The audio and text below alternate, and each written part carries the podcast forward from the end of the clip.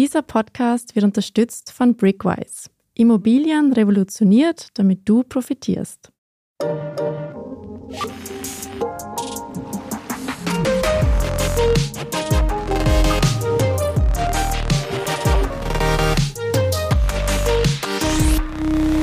Hallo und willkommen bei Lohnt sich das, dem Standard-Podcast über Geld. Mein Name ist Davina Brumbauer und ich freue mich, dass ihr auch heute wieder dabei seid. Aktien, Anleihen, ETFs und Bitcoin. Wir haben in den vergangenen Wochen schon einiges über verschiedene Anlageformen gelernt. Und ihr habt sicher noch von vielen anderen Finanzinstrumenten gehört, etwa Derivaten, Fremdwährungen oder Edelmetallen wie Gold. Aber brauchen wir das überhaupt? Das wollen wir uns heute gemeinsam ansehen. Bevor wir starten, noch ein kleiner Hinweis. Wenn ihr künftig keine Folge von Lohnt sich das verpassen wollt, dann abonniert uns gleich überall dort, wo es Podcasts gibt. Und jetzt zu Gold und Co. Erklären wird uns dazu heute alles mein Kollege Andreas Danzer. Er ist Redakteur im Standard Wirtschaftsressort.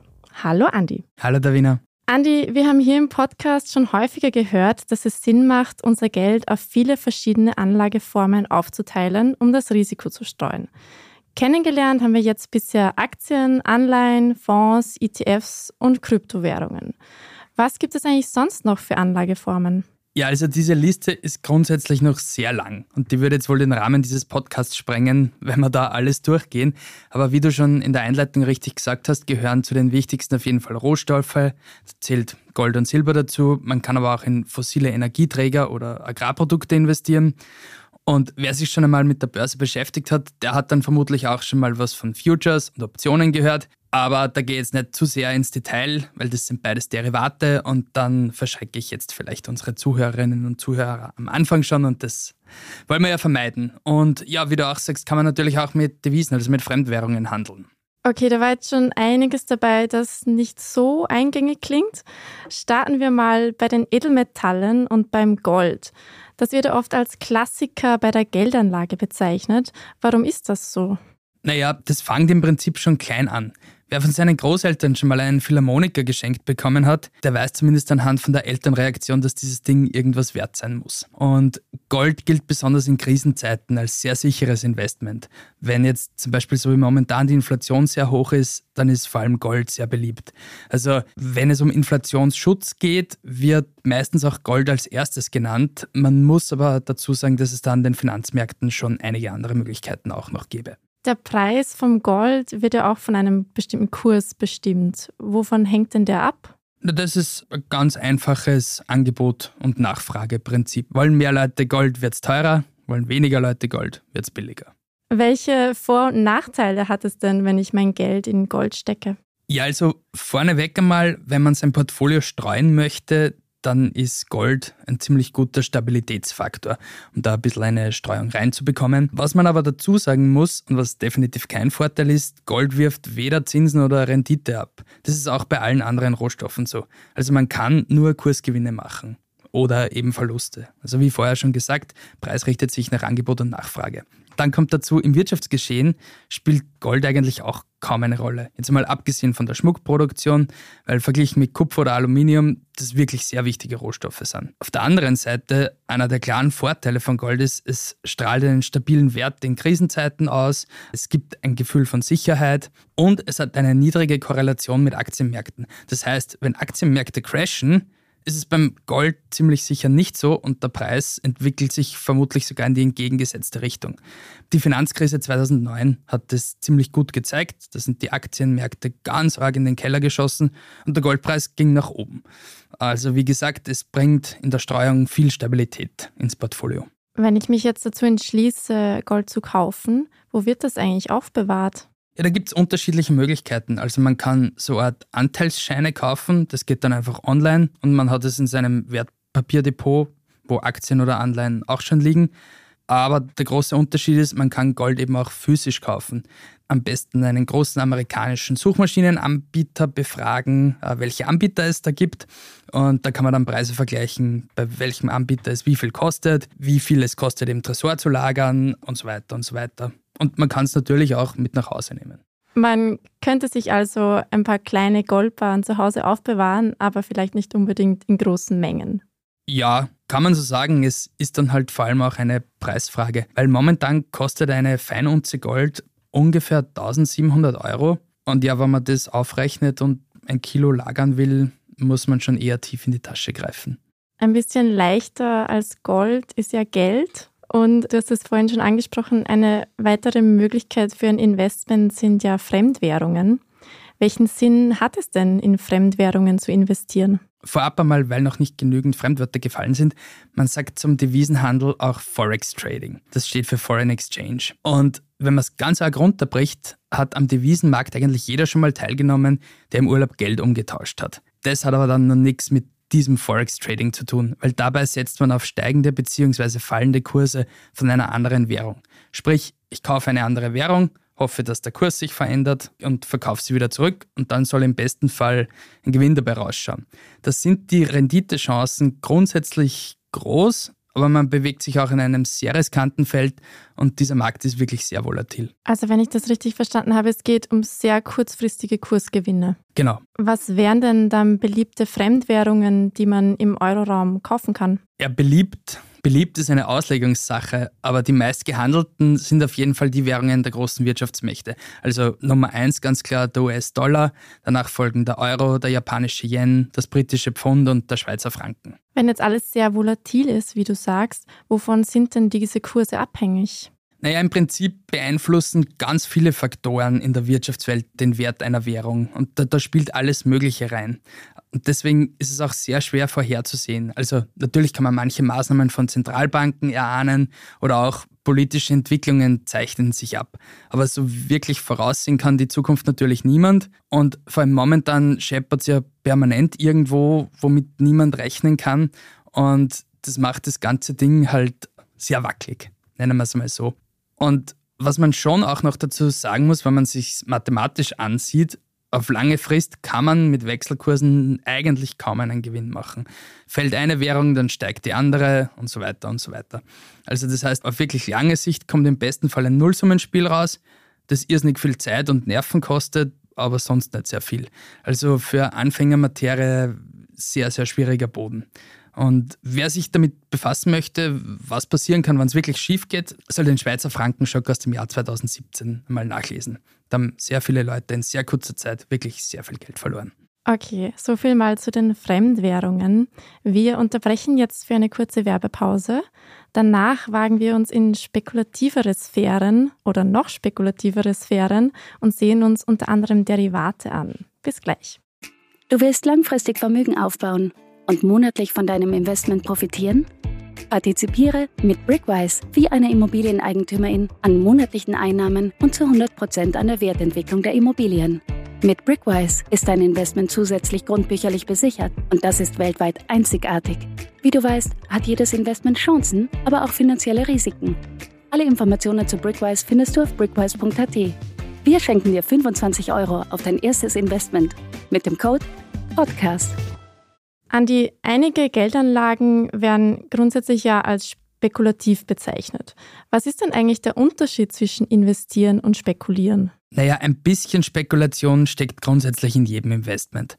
Aber ganz grob gesagt geht es immer um den Zeitraum zwischen An- und Verkauf.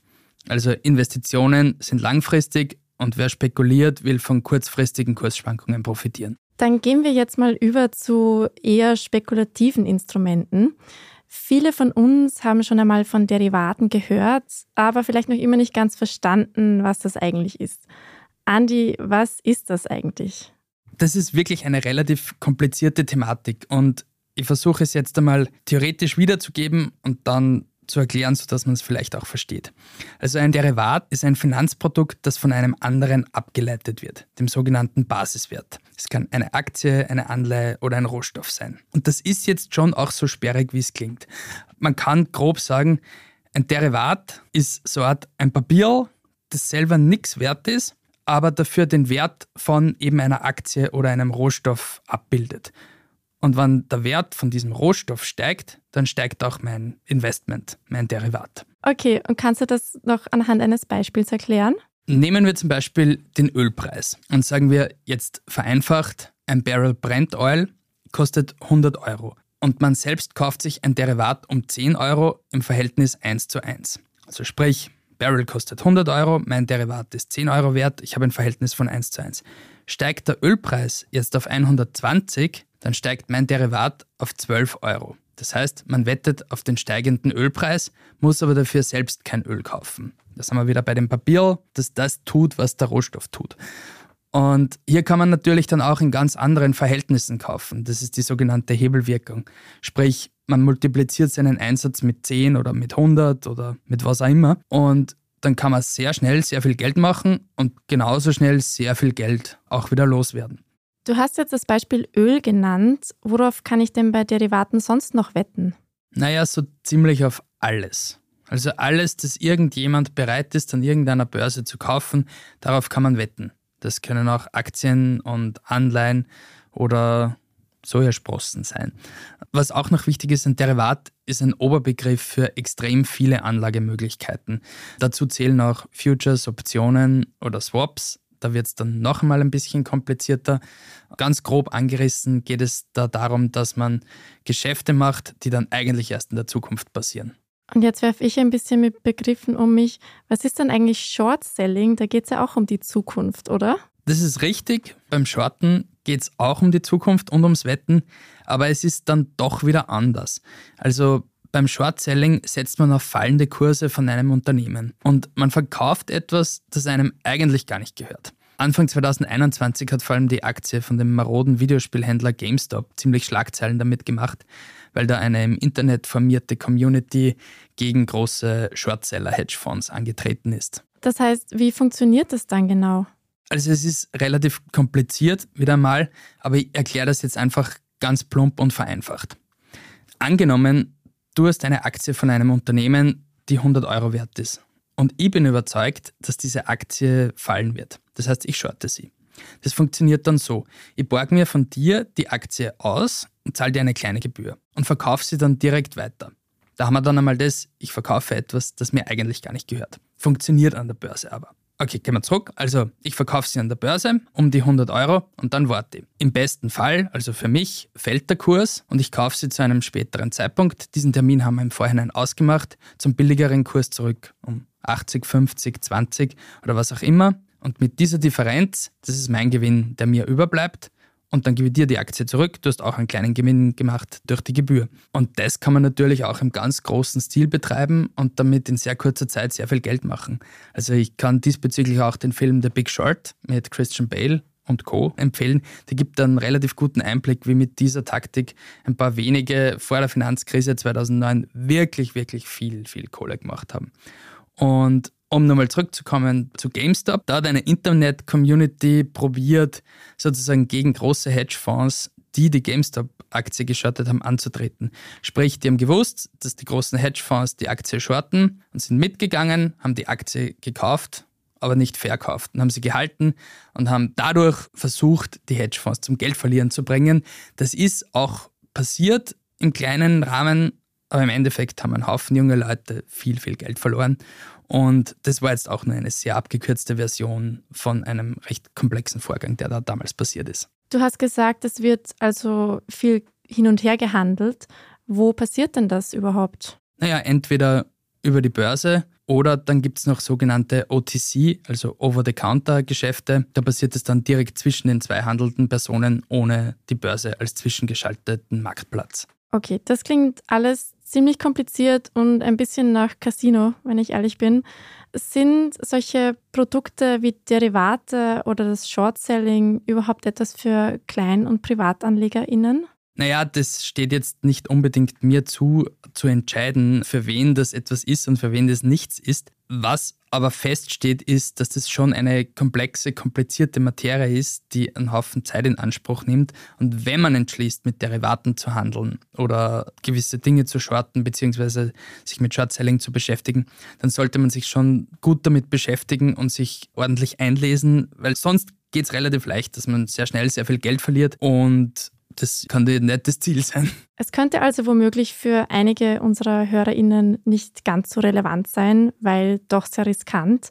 Aber vielleicht fassen wir noch einmal zusammen, welche Finanzinstrumente sind denn für ein gut gestreutes Portfolio möglich? Naja, Möglichkeiten gibt es natürlich viele. Am besten ist, man hört sich die letzten Folgen nochmal durch. Man kann Teile in ETFs stecken, man kann Einzelaktien kaufen, man kann Gold einstreuen, man kann auf Krypto setzen. Also Möglichkeiten gibt es wirklich ziemlich viele. Es gibt allerdings zwei Grundsätze, die man stets präsent haben sollte. Der eine ist, die Streuung ist wichtig. Also nicht alles auf eine Karte setzen. Und der zweite, den ich eigentlich noch wichtiger finde, man soll unbedingt verstehen, worin man investiert. Also man soll nicht blindlings mit seinem Geld um sich schmeißen, um dann vielleicht auf irgendetwas reinzufallen, das eigentlich ein offensichtlicher Flop ist. Okay.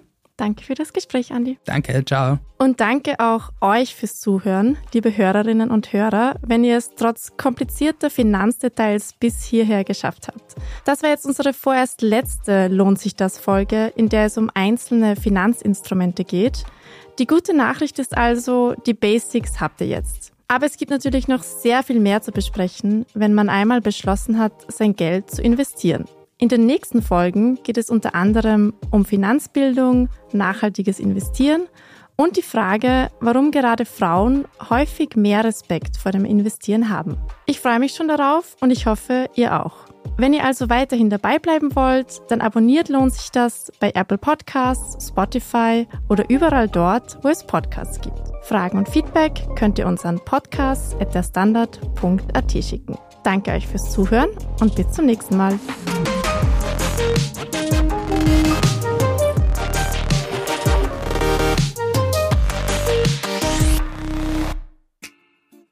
Du möchtest in Immobilien investieren, aber keinen Kredit aufnehmen? Mit Brickwise kannst du deine ersten Immobilieninvestments bereits ab 100 Euro mit wenigen Klicks tätigen. Partizipiere wie eine Immobilieneigentümerin an monatlichen Einnahmen und zu 100 Prozent an der Wertentwicklung der Immobilien. Wie du weißt, hat jedes Investment Chancen, aber auch finanzielle Risiken. Alle Informationen zu Brickwise findest du auf brickwise.at. Wir schenken dir 25 Euro auf dein erstes Investment mit dem Code Podcast.